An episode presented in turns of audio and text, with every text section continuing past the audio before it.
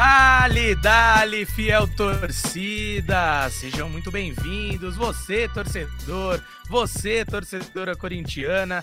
Hoje é um podcast de clima lá no alto, né? Afinal, o Corinthians conquistou a vitória no primeiro jogo da semifinal da Copa do Brasil, jogando em seus domínios na Neoquímica Arena contra o arquirrival São Paulo. 2 a 1 foi a partida.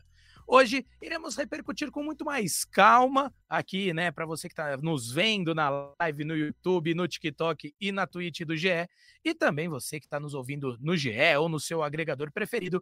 Eu sou João Pedro Brandão e terei ao meu lado ele, setorista do Corinthians, que ontem acompanhou de perto a partida lá na Neoquímica Arena, Bruno Cassucci, e outra pessoa que também acompanhou mais do que de perto na Neoquímica Arena e vai trazer toda sua empolgação, sua efusividade, careca Bertalha, com um sorriso de orelha a orelha. E fico, já deixo o convite, inclusive, para a galera que está nos ouvindo agora, caso queira saber um pouco mais do quente do jogo ali, aquela emoção logo após a partida, fica o convite para ouvir o último podcast, antes desse que vocês estão escutando, sobre uh, a partida diretamente lá da Neoquímica Arena, Bruno Cassucci trouxe as informações. Então, aquele quente da partida, aquele pós-jogo mesmo, já temos uma edição e hoje teremos a oportunidade de tratar um pouco mais no detalhe de cada coisa do que aconteceu, né, Cassucci? Ontem eu comecei com o Careca, né, nesta última quarta-feira, para quem nos ouve no podcast, né, nessa última terça-feira, perdão, quem nos ouve no podcast, comecei com o Careca, hoje eu vou começar com você para trazer mesmo as experiências ali, depois você conseguiu já fechar tudo que tinha ali, porque é aquela correria para finalizar. Tem até gente aqui, eu vou deixar um comentário para mais tarde, mas falando que a galera rala no GE, à exceção de uma certa pessoa e que eu até imagino que você saiba quem é. Mas brincadeiras à parte, Cassucci, seja muito bem-vindo, meu amigo.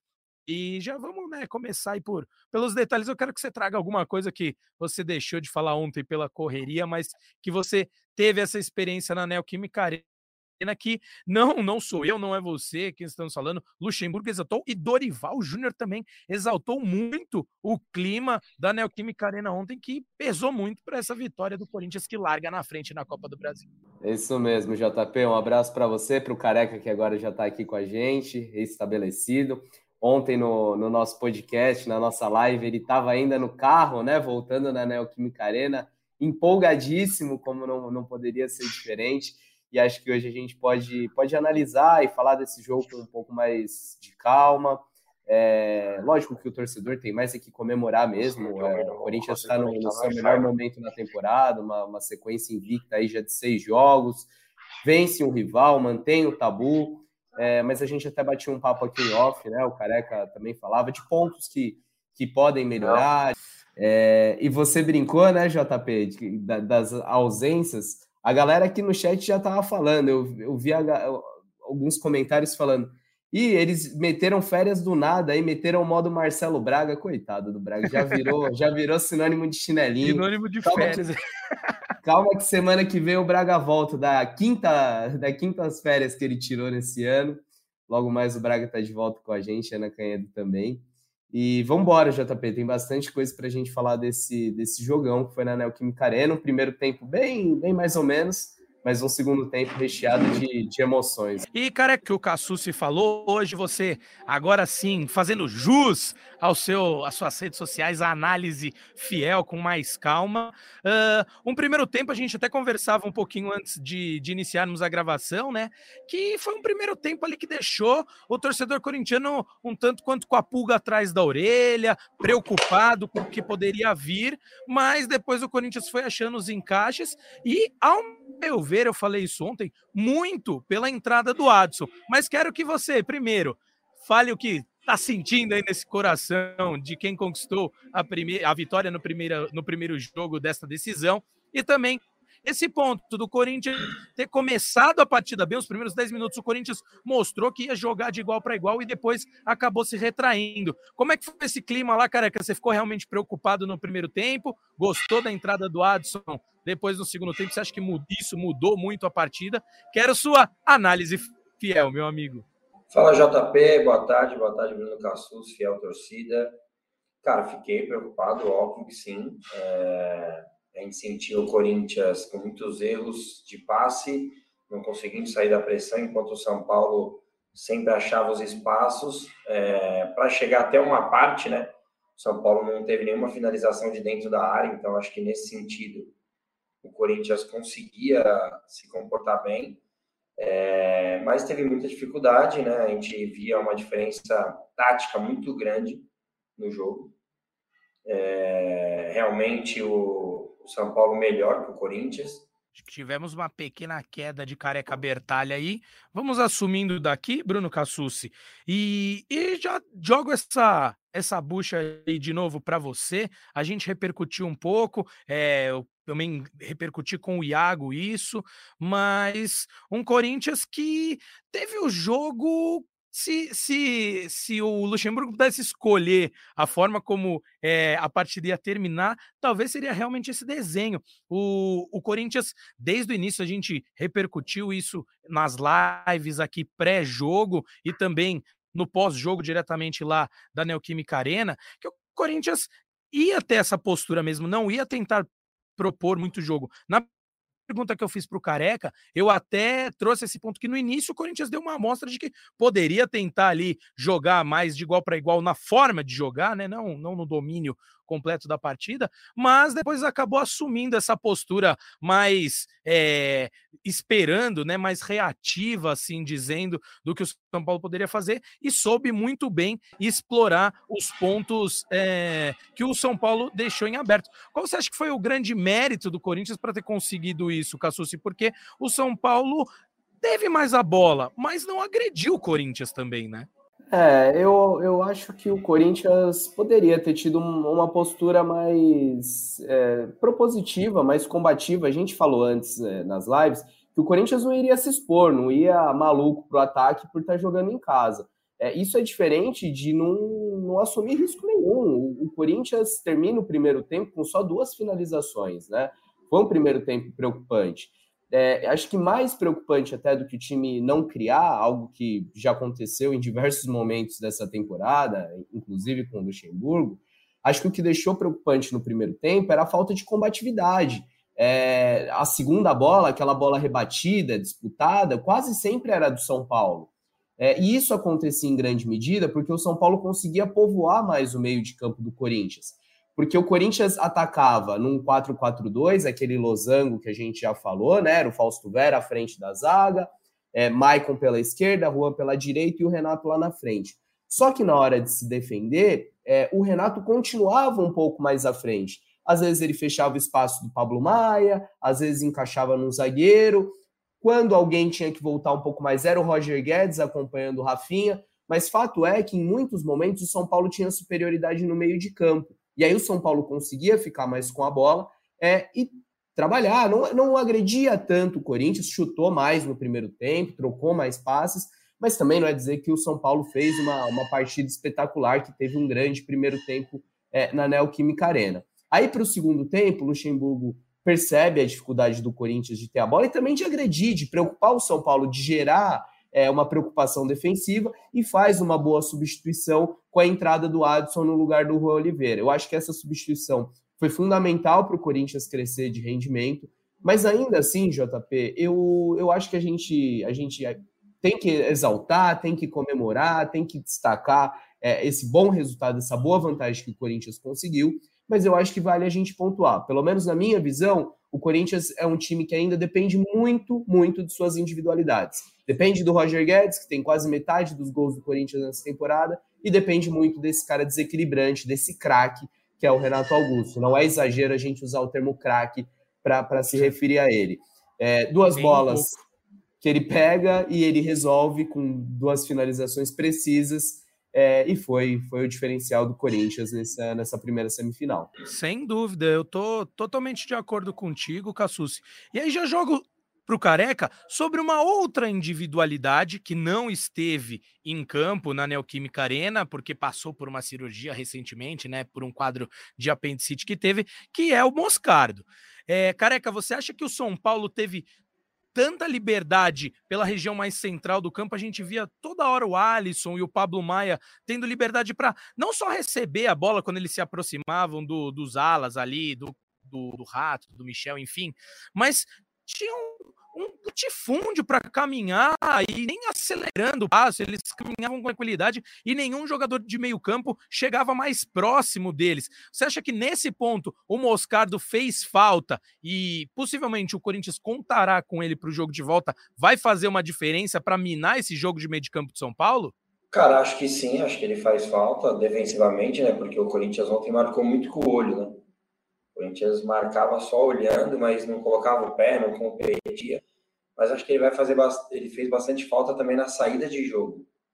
O Moscardo é um cara bem agudo assim, né? Ele gosta de já sair de pressão, até carregando ou com passe, como o Rojas também já fez na, na, na estreia dele e tal.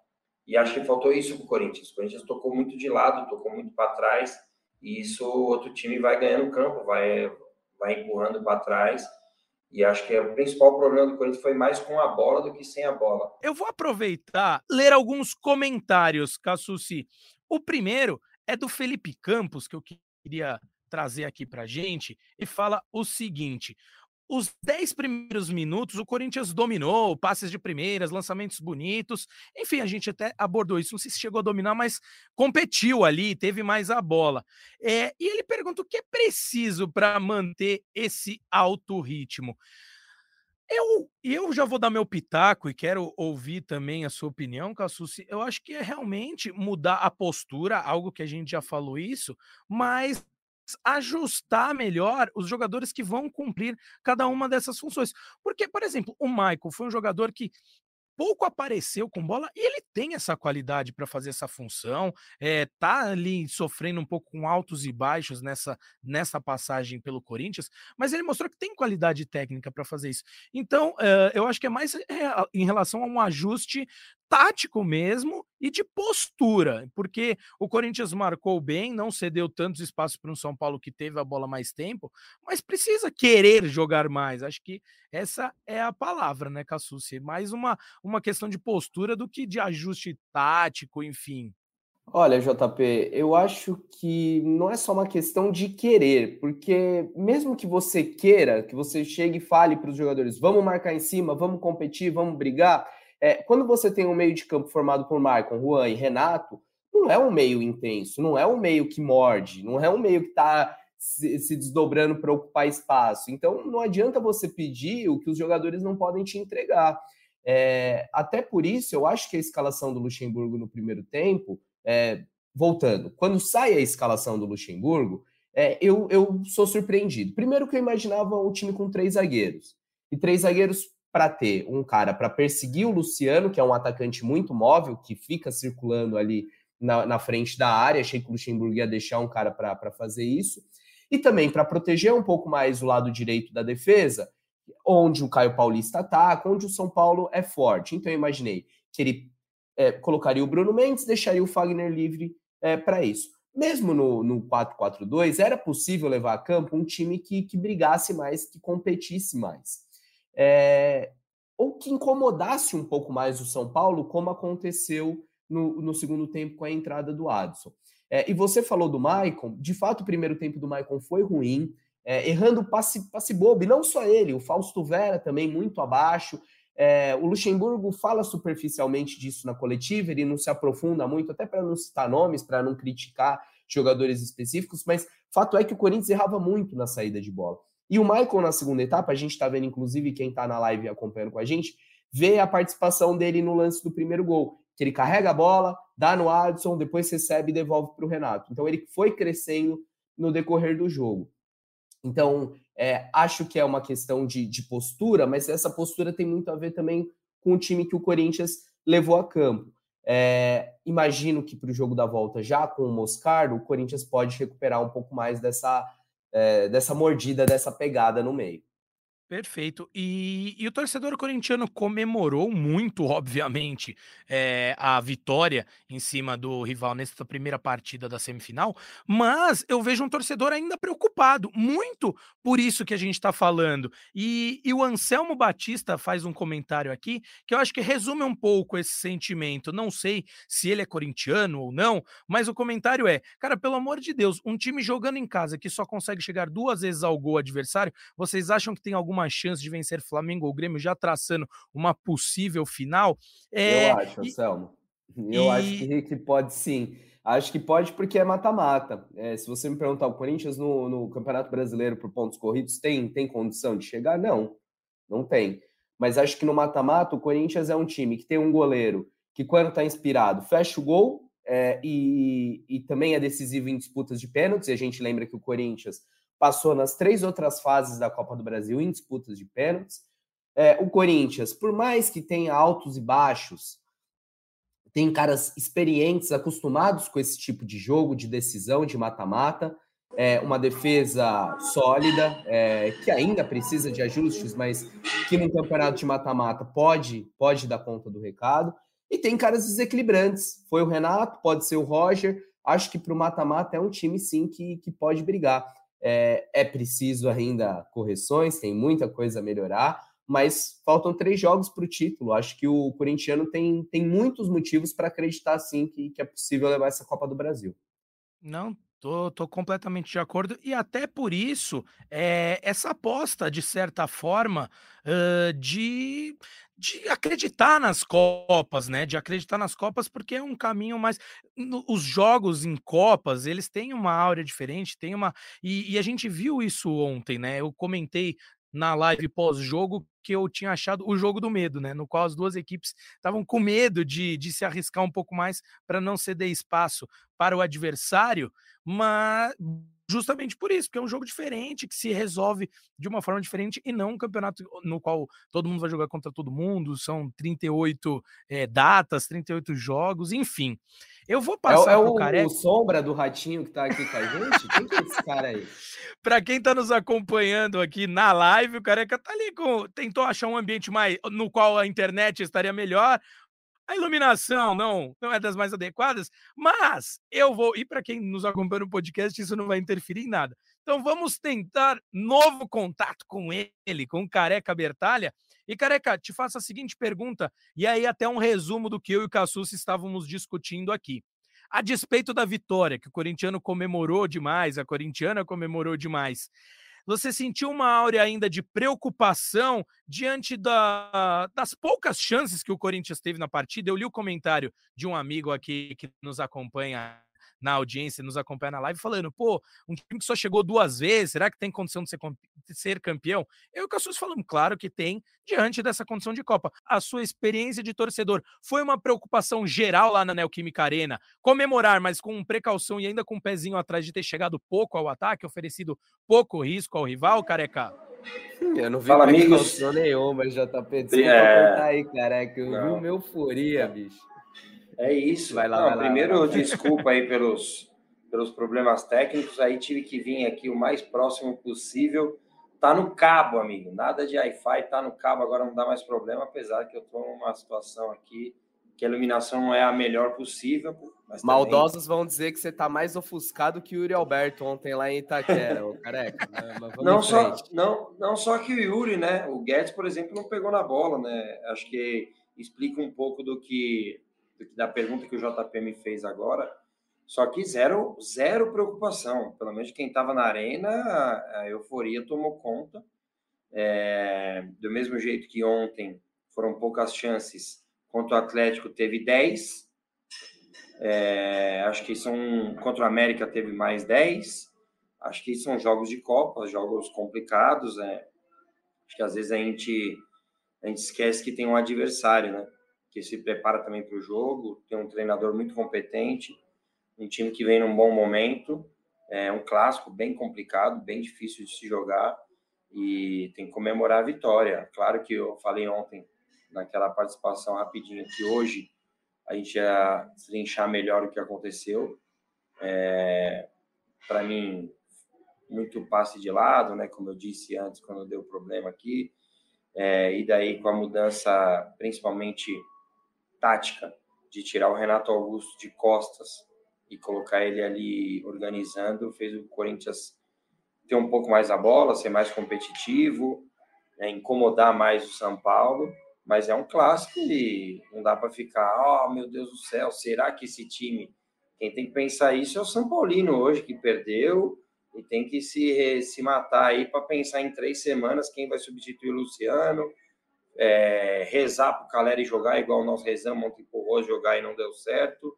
Cara, acho que o problema elas mudaram de lado e problema deles. Nós temos três semanas aí é, de, entre aspas, paz para esse próximo jogo e, se Deus quiser, conseguir a classificação lá no Morumbi.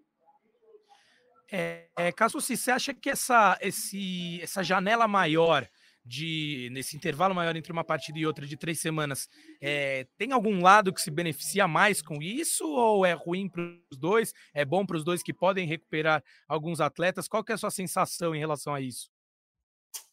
Putz, JP é difícil falar, né? Tanto Santos, é, tanto o Corinthians quanto São Paulo vão ter, ter jogos de Sul-Americana nesse período e jogos decisivos, né?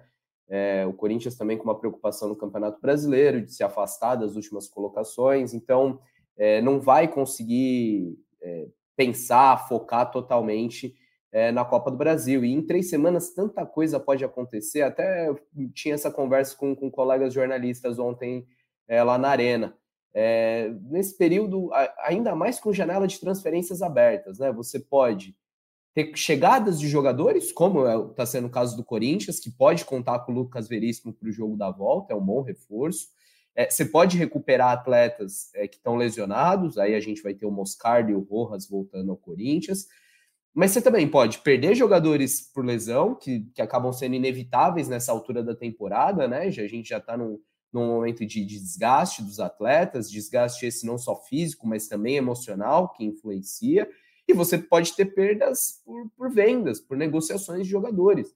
É, a diretoria do Corinthians não quer perder ninguém, é, tem aí a ameaça árabe é, rondando o Roger Guedes, a janela lá, a gente lembra, fica aberta até setembro, ou seja, até depois da, da primeira final da Copa do Brasil ainda vai ter janela na Arábia.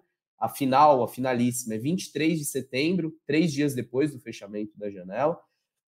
É, então eu acho que muita coisa pode acontecer nessas três semanas e é difícil a gente fazer qualquer prognóstico. Acho que para o Corinthians tem aquela vantagem emocional, né? De você é, conviver com, com, mais alívio ao longo dessas três semanas, enquanto São Paulo vai carregar essa pressão. E aí, qualquer resultado ruim nas outras competições também é, trazem um peso a mais para o time do Dorival Júnior. Estou completamente de acordo. É, eu acho que não conseguirão focar e, e, isso pode afetar. E mesmo no Campeonato Brasileiro, uh, no qual talvez o São Paulo esteja ali num limbo entre tá longe do líder Botafogo, mas também tá longe do da, da zona de perigo, né? Como, como o próprio Luxemburgo gosta de dizer, tá tentando se manter ali no G6 e, e o Dorival já começou a dar indícios de que vai dar uma não priorizar porque ele não quer assumir isso mas que vai começar a dar um, ter um olhar especial para isso. Então vamos vamos ver, mas acredito que que a volta do Moscardo, que muito possivelmente vai acontecer, a do Rojas é mais, a gente não tem ainda é, muita convicção sobre isso, mas dá outra, dá outro tom. E até. A volta, é... não, não, JP, dá para volta, dá né? cravar que os dois voltam. Moscardo, então é isso. O Moscardo essa semana mesmo já deve treinar com bola, é, passou por uma cirurgia de apendicite que demanda uma semana de, de molho ali. Ele foi até para a academia do CT Joaquim Grava, trabalhou ali na parte interna fazendo uma bicicleta ergométrica, fazendo atividades de pouco impacto, mas já nos próximos dias volta a treinar com bola e não, não vai ser problema. Em relação ao Rojas, é, o Corinthians não abre muitos detalhes, mas não foi um, um problema muito grave. Uhum. Segundo o Corinthians, ele não chegou nem até lesão, né? Foi uma pancada realmente, um trauma. É, ele ficou concentrado para o jogo, chegou com a delegação do Corinthians na Neoquímica Arena ontem, mas não tinha condições ainda, quando batia na bola, sentia dores, é, por isso ficou fora do jogo. É dúvida contra o Vasco, mas dá para dizer que, que para o jogo contra o São Paulo vai estar vai tá liberado sim.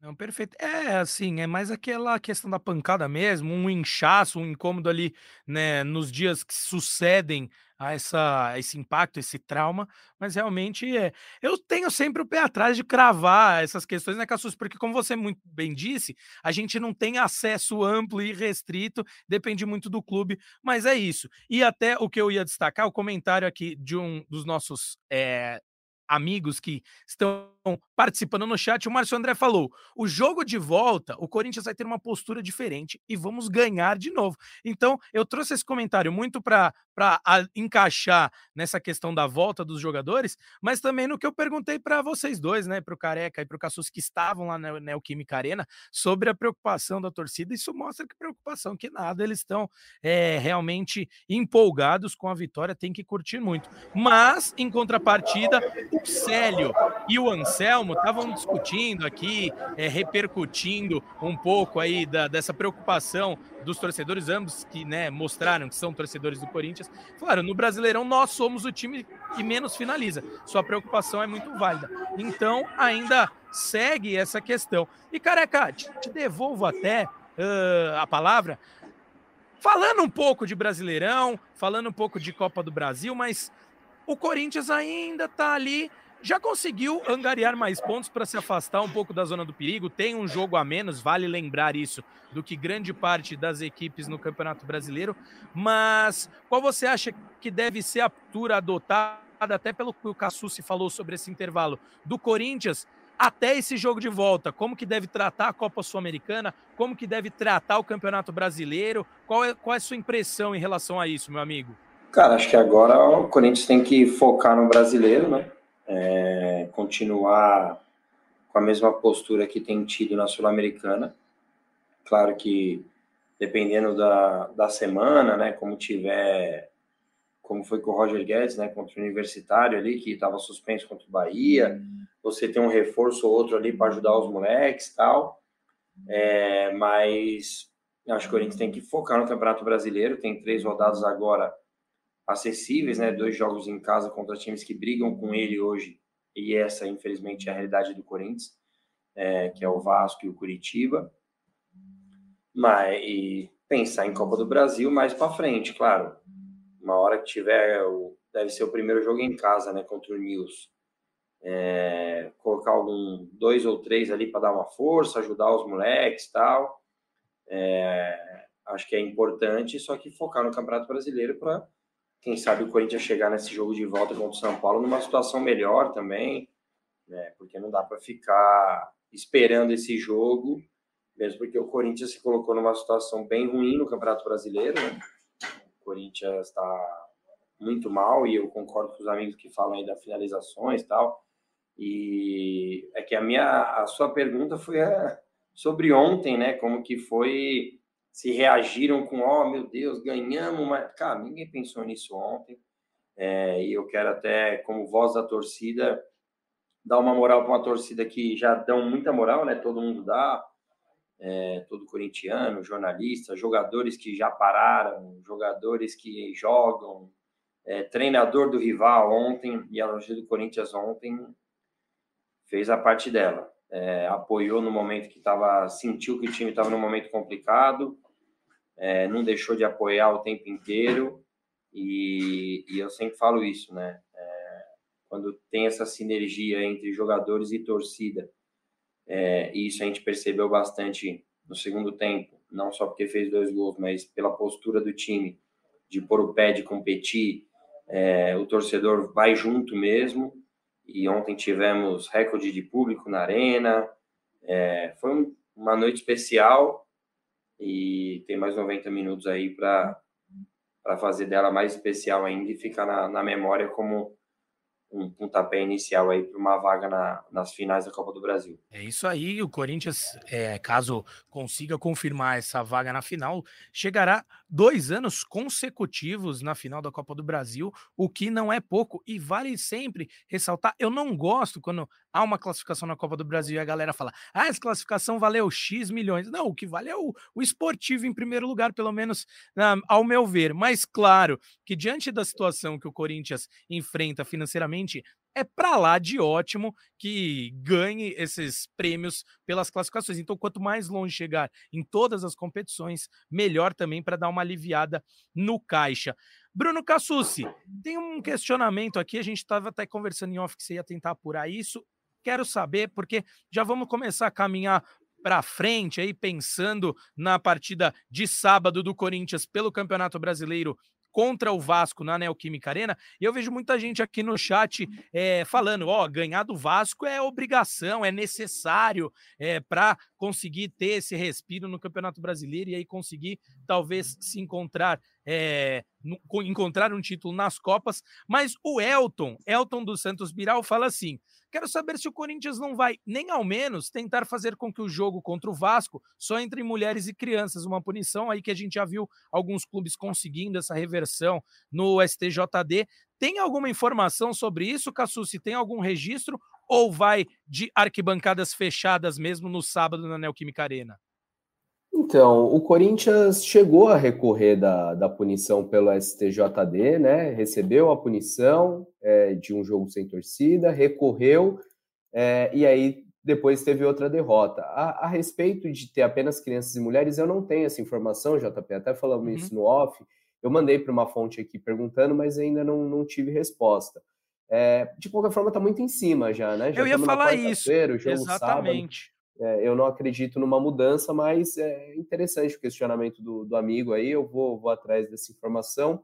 E só voltando para a gente contextualizar, você mencionava que, que às vezes vê a, a, notícia do ah, faz o Pix, né? A classificação rendeu X milhões. É, eu também acho que às vezes a gente dá muita importância para isso, e o que vale no futebol é, é título, é vitória, é, é, fazer a gozação do rival, mas para o torcedor. Ainda mais um clássico, isso aí. Ainda mais um clássico com tabu, né? Que agora vai para 10 anos que o Corinthians conseguiu prorrogar o tabu.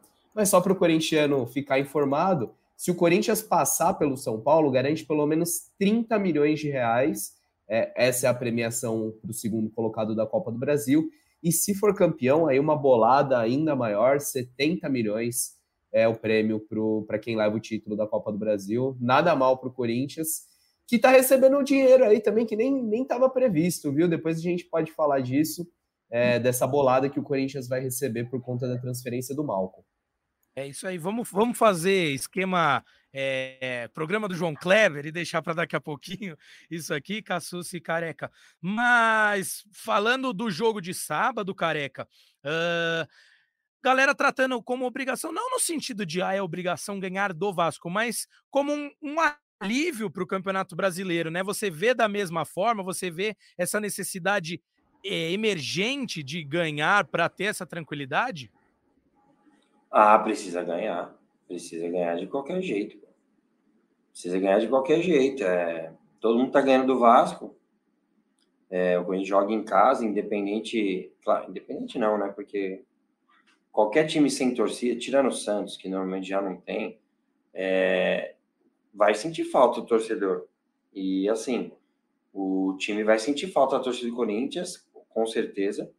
Só que, pô, tá acostumado com o campo rápido, o jeito de jogar, né? O Renato ontem se declarou para Neoquímica Arena, é, falando que ama jogar lá, tal, não sei o quê. E acho que o Corinthians tem que fazer o dever de casa, cara. A gente tem que vencer o Vasco de qualquer jeito para o campeonato, para o momento, né? O Corinthians vem de seis jogos sem, sem derrota. O Corinthians tem que continuar nisso aí. Isso, confiança, três pontos. A vitória é fundamental no sábado. E triste sem torcida, né? Ver a Neoquímica sem torcida. Vai lembrar o tempos de, de pandemia. É uma punição que parece que a torcida entendeu, né? Ontem não Sim. tivemos. É importante e que não aconteça mais, né? Foi tema até da nossa live ali no calor do momento, careca, mas acho que vale a gente repassar esse assunto, é, porque eu acho que é, é um marco, né? E acho que é muito simbólico o que a gente viu é, na Neoquímica Arena nessa terça-feira, porque a mudança de postura do Corinthians acontece da torcida do Corinthians acontece depois de de dois fatos que são cobrados, né, que a gente em muitos momentos falou, apontou como uma possível solução desse problema, que é punição e educação. A punição veio do STJD, que tirou o mando do Corinthians. É uma punição dura, a gente pode até falar é, que em outros momentos não houve esse tipo de punição, que outras torcidas também entoam gritos homofóbicos e não foram, é, não levaram ganchos desse tipo. Essa é uma outra questão mas uma punição que, a meu ver, é justa e é necessária para a gente conscientizar. Mas, em paralelo com essa punição, o Corinthians também fez uma campanha de conscientização do seu torcedor, é, com jogadores mandando mensagens, usando as redes sociais é, para se comunicar com o torcedor em relação a isso, e a gente viu o resultado. A torcida não puxou, pelo menos não de forma generalizada, não as organizadas, não puxou gritos homofóbicos. E assim, para quem tem aquele discurso de ah, o futebol tá muito chato, ah, mimimi, foi, foi pior a experiência ontem, careca, na arena, por não ter chamado alguém, alguém de bicha, por não ter chamado alguém de menina? Não. Se curtiu igual, sério, se aproveitou sério. igual, inclusive com uma música nova, né, careca? Eu nem sabia que era Cara, nova música, eu fiquei na dúvida. E acho que vai pegar essa, né? Não, a música é muito boa, cara. A música é muito boa, sim. É, é uma música que já é, já é uma música que eu gostava muito do oh, corintiano maloqueiro e sofredor, graças a Deus. Só que agora é o sou maloqueiro. Mano, o estádio ficou tipo. Acho é uma palhinha aí, careca. A galera quer saber, ter... pô. Na é. terceira, na terceira continuidade, sabe? Quando faz a primeira, daí Sim. mais gente escuta. Porque aí, ela é fácil cara, de pegar, vai, né? Então até o Oeste pegou, assunto, Aí vai pegando. Cara, eu tava na. Ontem eu tava no setor Oeste, né?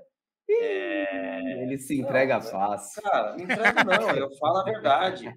Eu falo a verdade, amigo. Eu não tinha ingresso, tenta de tudo quanto é jeito, até aparecer o ingresso. Até aparecer o ingresso e tal. E daí, cara, a música é eu sou maloqueiro, corintiano e sofredor. É o começo do meu vídeo no Voz da Torcida. É, cara, foi tudo isso, cara. É o corintiano maloqueiro. Eu depois postei uma foto, meu, me lembrei muito do Paquembu, assim. Eu paro o carro do outro lado da Radial, né? Para quem não conhece aqui em São Paulo. É, o estádio do Corinthians fica na Radial Leste. Só que a minha casa, é, eu moro na Zona Sul. Então eu já deixo do lado de lá da Radial para acabar o jogo, eu sair rápido tal e, e já consegui voltar rápido para casa. Aí ontem, cara, acabou demorando mais, que eu estava com uma família de amigos, né? É, e daí tem uma preocupação um pouco maior ali com criança, então a gente foi saindo devagarzinho. Cara, mas na hora de ir embora, tava tipo Paquembu, Cassus, sabe? Aquele mar negro, assim, camisas pretas, felizes. Eu até coloquei no Twitter, olha lá, fiel em festa, salve o Corinthians. E, cara, foi um dia especial, mano. Foi um dia especial porque eu sentia, é... eu posso até dar nome aqui, né? Eu tenho um amigo meu que eu levo ele para o trabalho, eu como motorista de aplicativo. Daí, ontem ele falou para mim, puta, acho que o tabu, mano, acho que hoje tá com uma cara de que vai acabar. Eu sentia uma confiança muito grande dos caras. É, e hoje esses mesmos caras não querem me ver. Ele até falou: não, hoje eu vou trabalhar de casa e mesmo se eu fosse, eu não ia com você. Cara, acho que eles estavam bem confiantes assim. E o Corinthians conseguiu uma vitória muito grande, cara, muito na força da torcida também. E acho que o Luxemburgo tem méritos. É, primeiro, a escalação eu não gosto de ficar criticando assim, a não ser que seja uma coisa bem é, tipo que ninguém espera assim. Só que ele entendeu que deu errado e conseguiu consertar. E cara, vocês não vão me provocar, não? Não vão puxar minha língua da coletiva dele? Só uma coisinha, o careca, antes da gente entrar nessa pauta. É, a Elia Luz fez várias perguntas aqui na sequência, perguntando qual é a punição. A punição que o Corinthians sofreu é, terá que jogar de portões fechados, sem presença de torcida, na próxima partida contra o Vasco, em razão de uma condenação sofrida por atitudes homofóbicas da torcida, por cantos homofóbicos da torcida corintiana no jogo contra o São Paulo pelo Campeonato Brasileiro, jogo que acabou empatado em 1 a 1 e sofreu essa punição. Então vamos já pular direto essa história, careca, da coletiva, né? Porque o Luxemburgo, primeiro ele já começou dando uma, uma tirada ali, jornalistas falando que toda vez pergunta, a primeira pergunta é sobre análise, que ele não tá ali para analisar, quem tem que analisar é a gente, enfim. Mas é, assim, cara, eu, toda eu, live aqui a gente vem e, você quer ficar analisando o Corinthians, cara? Toda live cara, isso? Não, assim, e sabe o que é o pior, Cassus? O pior, na minha opinião, aí, ele já foi com isso na cabeça. Foi. Porque, cara, era uma chance muito grande de ele se dar um mérito, cara. O cara deu uma moral para ele. Eu não sei quem perguntou. Quer falar, Cassus? é o Rafael Esgriles, nosso companheiro. É, até admito que não sei para qual rádio o, o Esgriles está reportando agora, mas é um, um, jornalista que já acompanha o Corinthians há muito tempo. Cara, pergunta boa, dando moral para ele. Tipo, cara, ele Ô, careca, e a eu pergunta da análise do jogo assim? é a padrão quando você vai abrir claro. uma coletiva. Eu nem gosto de abrir coletiva, porque você tem que pedir a análise do técnico. Você não vai começar fazendo uma pergunta muito específica logo de cara. Sim. A primeira pergunta da coletiva é levantar a bola para o técnico e falar o que ele achou do jogo. É o básico, né? E o, e o, pior é que não foi que ele só falou assim: ah, o que, que você viu do jogo? Qual foi sua análise do jogo? Não. Ele pontuou a situação do Jadson é, cara, então era a hora de Luxemburgo chegar e falar: realmente, eu vi que estava com um problema, tal, coloquei o Adson, o time melhorou. Cara, tudo que ele mais adora fazer. Só que acho que ele foi com tanta. Ele já foi com o negócio na cabeça. E daí, cara, assim, eu acho que a pressão é, é, não é fácil lidar com isso, mesmo ele sendo um cara muito experiente e tal. Mas é a única coisa que, que me vem na cabeça, cara, porque ele teve uma puta chance de de o, o cara levantou assim para ele, para ele falar, cara, eu sou pica mesmo, tal, não sei o quê, coloquei o áudio. Cara, ele quis pautar o cara. Mano. em vários momentos, cara, ele não, ele não respondia o que a gente perguntava, né? Eu, por exemplo, perguntei do Rojas, perguntei até que momento ele teve a dúvida, ele pensou em contar com o Rojas. Não respondeu. Perguntei também por que da escolha por, por, por uma linha de quatro, não de três zagueiros. Também não falou, só falou: ah, eu já usei linha de 4, já usei linha de 3, já usei losango, já usei outra formação, não quis. É, de fato, eu tenho sentido que o Luxemburgo, nas entrevistas, ele não, não quer se aprofundar, cara. Ele não quer, é, não sei se dá arma para rival, não sei se é, correr o risco de falar alguma coisa e se complicar, ou de se queimar com os jogadores.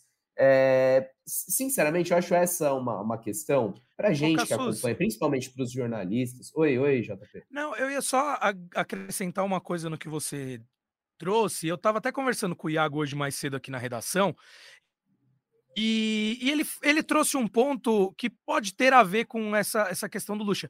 É, ele e o Pedro Rocha, também, nosso repórter da TV que o Lucha apanhou muito no início da, da sua trajetória no Corinthians, foi muito criticado por tá, aquela questão de estar tá um pouco ultrapassado, de não ter se atualizado, e então às vezes ele se resguarda, porque se ele fala alguma coisa que algum outro analista julga fora do pertinente para o que aconteceu naquela partida, ele ia tomar outra porrada. E aí, no mais, é toda a experiência e malandragem do Luxemburgo, que se não é o técnico mais com maior bagagem que a gente tem hoje, ele, o Felipão, e que tem essa manha de tratar é, dessa forma com a imprensa, é, é, se não é o primeiro, é o segundo, né? Enfim, só para acrescentar esse ponto que pode ter a ver com essa justificativa do luxo, que mesmo que se for essa, essa questão, eu não concordo, assim como você falou ontem à noite. Eu tô achando que ele não está conseguindo explicar mesmo. É, eu, eu não sei se, se é por isso não, JP, porque ali no off, depois da coletiva, acaba a entrevista e os jornalistas se aproximam do técnico, batem um papo fora do microfone. E eu fui, fui falar com o Luxemburgo sobre isso, né? E, e ali no off o que ele fala é: ah, é, lá no passado, acabava o jogo, os caras me botavam no escuta e eu ficava lá falando meia hora com o Milton Neves, falava um monte de coisa, e, e aí ficava no pau de sebo, ia para cima, ia para baixo. Eu nem entendi o que ele quis dizer isso do, do pau de sebo. Nem eu. Mas, mas, enfim, cara, ele, ele fala que ele não tem que analisar, que isso não compete a ele, é, e que essa análise tem que ser feita pela imprensa. Ele não, não citou rixas do, do passado, sabe? Mas enfim, é, é, eu, eu, o que eu dizia antes é que eu acho que essa é uma questão que, para a gente, para os jornalistas, é, é importante né, ter essa análise, até para a gente entender melhor no momento que a gente tem cada vez menos acesso aos treinos, então a gente não consegue ver o que é trabalhado para entender melhor as ideias do treinador para passar para o público. É, acho que para aquele torcedor heavy user, aquele cara que acompanha muito o Corinthians, lógico que ele quer é, ouvir mais do treinador, entender mais as ideias do treinador, se aprofundar. E nesse sentido, a gente elogiava muito as entrevistas do Vitor Pereira, né? Que ele tinha uma leitura que era muito condizente ao que se via em campo. Ele se aprofundava muito taticamente as nuances do jogo. É, mas, assim, gente, no fim das contas, o que vale é o que acontece em campo, é o resultado. Se o técnico é bom de entrevista, se ele é ruim de entrevista. A gente só vai falar disso com mais atenção na hora que o time ganha, na hora que o time perde. Se o time estiver perdendo muito, aí o Luxemburgo vai apanhar por conta disso. Pô, o time não tá jogando uhum. nada, o técnico vai para o coletivo e não sabe o que falar, falar nada com nada. Agora, se estiver ganhando, o torcedor, torcedor de coletiva não existe. O torcedor está preocupado é, é, em ganhar é jogo. Eu, eu só fico com a, um pouco com a mesma impressão do Careca. E aí já vou até passar para ele que está pedindo a palavra, porque ele deixar de fazer análise pode dar a entender que ele, na real, não entendeu direito o que aconteceu. E se ele puder analisar, ele vai afastar essa dúvida, né? Não sei se era nessa linha que você ia falar, careca, mas pode complementar. Não, é assim, acho que a gente já. É estranho, cara, principalmente porque o cara levantou a bola para ele. O cara falou da substituição do Adson. Algo que ele poderia bater no peito, falar, pô, mexi e tal, não sei o quê. O que eu quero falar é o seguinte: é uma outra parte da coletiva, ele usou um termo que eu não gostei, assim, que ele falou que o na hora que perguntaram para ele sobre o Luciano, que inclusive eu quero falar também do Luciano, é, ele falou que o menino, que o Rian expôs a gente. Cara, achei que exagerou. É, o Rian comemorou um gol, expôs a gente. A gente até falou aqui no dia, né, que que ele poderia ter evitado tal, mas Acho que o menino não merece essa esse peso. Inclusive, eu encontrei não ele no setor oeste, mas ele estava nos primeiros camarotes ali, a galera chama, gritando para ele. O moleque aproveitou, viu, Cassucci? Aqueles cinco minutos, sorriso pra caramba. Aqui a mãozinha dele tava igual de Miss. Só ficava aqui, ó, ó, ó, mexendo. E eu quero falar do Luciano. Cara, o Luciano, alguma cartomante deve ter falado para ele que ele era o Cristiano Ronaldo, ele acreditou. Esse é o primeiro ponto. O segundo, o único título grande da carreira dele foi no Corinthians. Terceiro, ele tem uma rivalidade com o Corinthians que a torcida não tem com ele. Tipo, uma loucura, cara. Ele quer criar uma situação assim que ninguém tem. Ninguém olha o Luciano e fala: Ó, oh, Luciano, vamos provocar o Luciano. Cara, Diferente do é Pato, né? Pato ah, voltou lá ontem e no aquecimento foi xingado, foi hostilizado. É uma relação diferente. Diferente de vários outros jogadores bons, tipo uns caras diferentes mesmo. Você fala, pô, vou tirar esse cara do sério aqui, não sei o quê. Cara, é o Luciano. E é que o Luciano guarda muita dele... mágoa do Corinthians, o, o Careca, porque é. ele acha que foi, foi pouco aproveitado no Corinthians, que poderia ter, ter tido mais chances lá na, na passagem dele. Não, eu até entendo, ele, ele vinha bem, né? Mas depois teve uma lesão tal, e daí pode ter acontecido N situações que a gente não fica sabendo. Mas, cara, eu achei de uma falta de respeito muito grande, muito grande, assim. E é, depois deu para ver na, na TV, né, a leitura labial do Renato falando: você chutou o símbolo do Corinthians, é, do clube, do clube, ele, ele fala.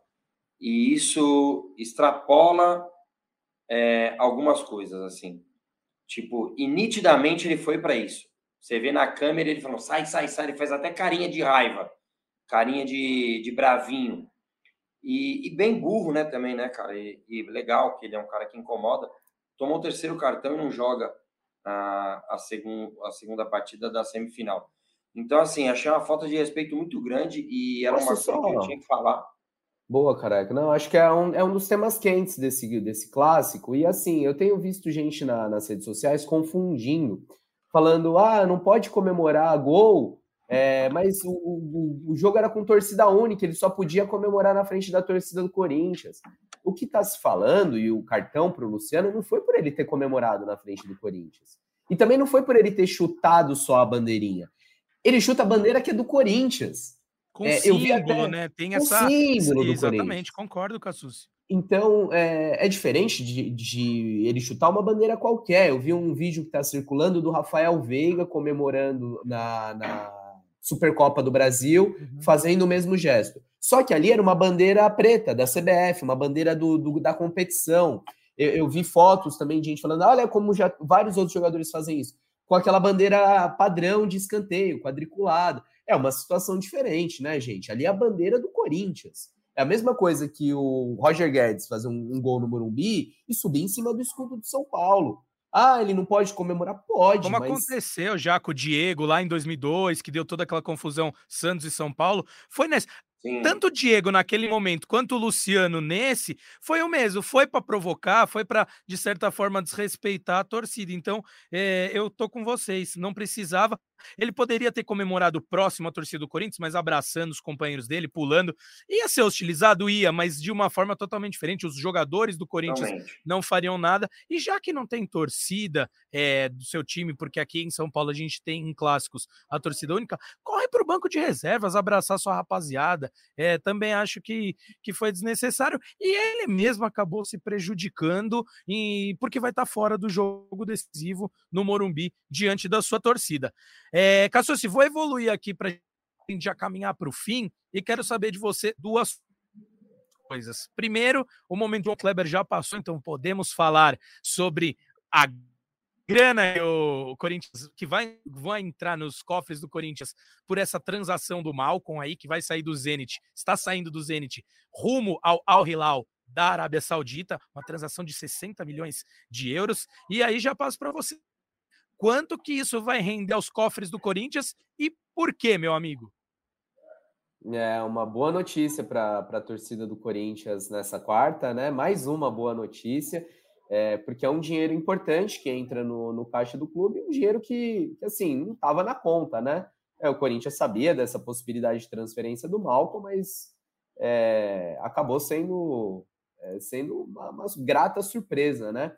O Malcom foi vendido é, pelo Zenit ao Al Hilal, maior venda da história do Zenit, 60 milhões de euros na cotação dessa quarta-feira. Isso dá mais ou menos 315 milhões de reais, é muito dinheiro.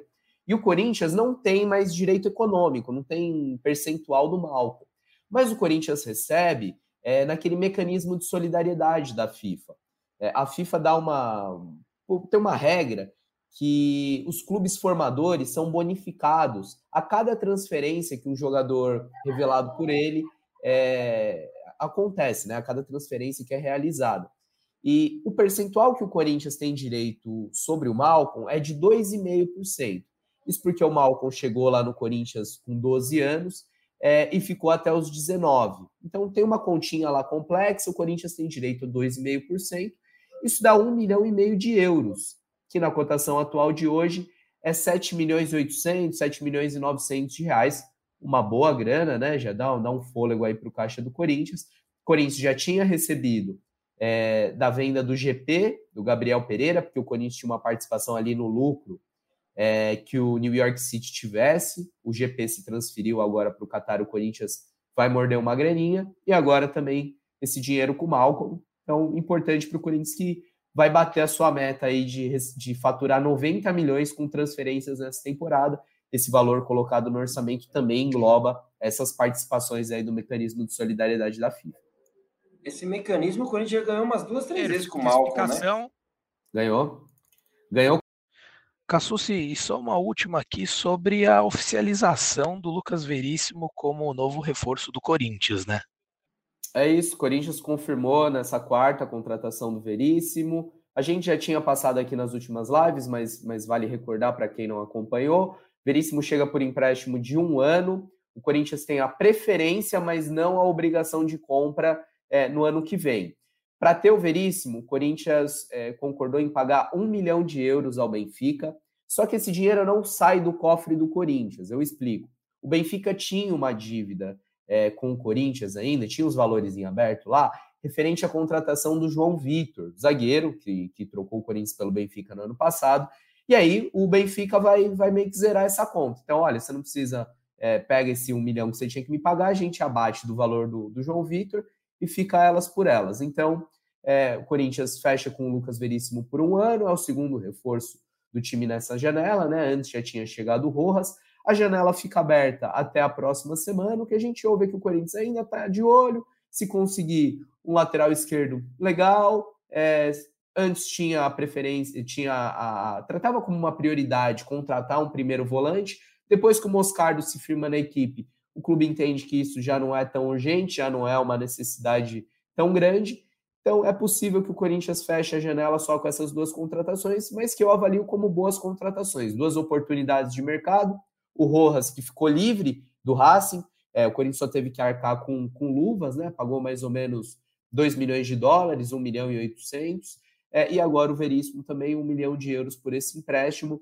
É, Veríssimo, jogador com passagem por seleção brasileira, que teve ótima campanha no Santos, mas que vem num longo tempo inativo, fez só oito jogos na última temporada, porque ele passou por uma cirurgia bem delicada de joelho ainda em 2021, ficou quase um ano sem jogar e na temporada passada foi pouco utilizado pelo Benfica. Ainda assim, o Corinthians acredita que ele está bem fisicamente, porque ele fez a pré-temporada no Benfica e, e, não vai ser surpresa se o Lucas Veríssimo estiver em campo já no final de semana contra o Vasco, viu? O que eu ouço do Corinthians é que eles estão bem animados com o jogador, deve chegar, treinar e ir para o jogo.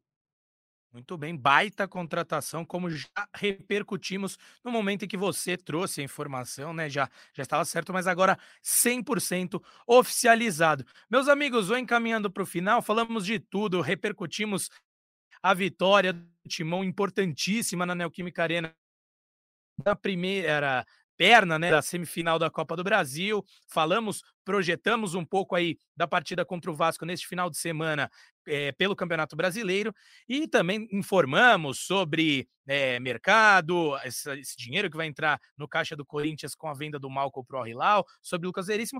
E vamos finalizar a live, careca, porque com, com um tom mais é mais leve de brincadeira. Afinal, a galera não perdoa. Primeiro, aqui, puxaram. O Felipe Campos puxou um abaixo assinado para descontar os atrasos das férias do Braga. O Gabriel Cano falou: eu ia falar que é fácil trabalhar no GE, mas fácil mesmo é só pro Braga. O resto todo mundo rala. Então, o carinho de Indiana com o Marcelo Braga. Ele teve a cara de pau esses dias de colocar últimas atualizações no mercado, acho que foi isso, né, Cassucci? E daí ele foi. ficou mexendo a boca assim, não saía nada. Numa lagoa paradisíaca Numa... em Jericoacoara. É palhaçada. Eu aqui céu, ralando, cara. fazendo hora extra, cara. O homem tá demais, mano. Não é possível, cara. Não é possível. Alguma coisa tem de muito estranho nisso aí. Mas ele me inspira, me inspira demais, cara. Um dia eu vou chegar no nível de Marcelo Braga, viu? Se eu tivesse duas férias por ano, eu já tava feliz. Que dirá cinco que ele consegue. Nossa senhora, cara, é impressionante. Galera, oh, é, e, eu vou me despedir de vocês, que eu careca, mas você, agora, eu preciso você sair. Não... Pode Tchau, Bruno Cassucci. Rapaziada, Vai, Luci, arrasa um prazer, lá na entrevista. Selecionável. Tamo junto, tamo junto. Até a próxima, Valeu. galera. Valeu, irmão. Tamo junto. Mas eu ia fechar, já estamos realmente encerrando nossa live, com carinho da torcida para com Vossa Senhoria, ó. O total, o total Universo falou assim, quando você estava mais menos iluminado, o cara tá fugindo da polícia, acende a luz, mano. E o Benete falou assim: paga a luz, careca, você tá milionário. Cara, eu vou, eu vou tentar mostrar aqui para vocês. Eu tô aqui na, na minha quadra que eu tenho de, de futebol, de esportes de areia. E daí o escritório tá acesa a luz, cara. Só que eu tô bem na, na parte aqui da janela. Contraste, é. é mas fica tranquilo. Mas, mas tá, fica... Tô, tá, a conta tá paga, tá paga. e eu não tô fugindo da polícia, não. Boa, carecão. Bom, Careca, vamos aqui nos despedir da fiel torcida, deixar um agradecimento assim gigantesco, gigantesco, porque a participação de hoje foi muito legal, foi muito boa, a fiel torcida empolgada, os torcedores corintianos, as torcedoras corintianas animados com essa vitória diante do São Paulo na primeira partida da semifinal da Copa do Brasil e muito é, ainda também com os pés no chão, isso que eu achei mais legal e você trouxe todos esses detalhes. Agradeço sua participação, careca, que é sempre muito pertinente para, além de trazer o lado do torcedor corintiano, sempre muito muito sábio nas análises, nos comentários sobre a comissão técnica, sobre os jogadores. Então, fica aqui meu agradecimento. No mais, agrade... pode mandar suas últimas palavras, careca, que aí depois eu só mando um tchau tchau clássico. Boa, boa, fico feliz pelo elogio, de verdade. É, sempre falei que é, é uma responsabilidade, mas também é uma honra muito grande estar falando por tanta gente. É só o nome do projeto, Voz da Torcida. É, acho que todo mundo tem sua voz, tem que ser respeitada. Eu só sou um cara de arquibancada que tem essa oportunidade e assim, cara, estou muito feliz de estar aqui, ainda mais quando ganha. Eu já estou feliz até quando perde, né? Uma, uma... eu estou feliz demais de estar participando desse projeto. E quando ganha, assim, eu recebo muita mensagem E que bom, que bom. Obrigado pelo elogio. É, vamos aproveitar. O Coringão ganhou. Estamos felizes, leve. Se Deus quiser, a vaga para a final vai vir é, daqui três semanas aí. Um abraço, JP, abraço fiel. E vai, Corinthians. Aproveita que é aquilo lá. É Sou isso. Maluqueiro, esse... corintiano e sofredor esse é o momento que o torcedor que gosta de futebol, que acompanha sempre, tem que espera, né? Espera durante toda uma temporada para ter esses momentos. E o que eu posso dizer para você, torcedor, para você, torcedora corintiana, é que desfrute desses momentos que, que são os que ficam na nossa memória. No mais, um grande abraço a todos, um salve para o Rodolfo Gomes aqui de última hora, que ele falou: faltou meu salve. Um abraço também, Valéria, Hélia, Henrique, todo mundo aqui que nos acompanha, é, fazem jus ao nome da torcida corintiana, são fiéis espectadores aqui do GE Corinthians. Então, Fica o convite para acompanharmos, para nos acompanhar pelo, pelo GE Corinthians, né? Pelo site, pelo portal do GE, a página do Corinthians lá. E no, na segunda-feira teremos mais GE Corinthians aqui para repercutir o jogo contra o Vasco da Gama. No mais, um beijo no coração de todos e de todas e tchau, tchau.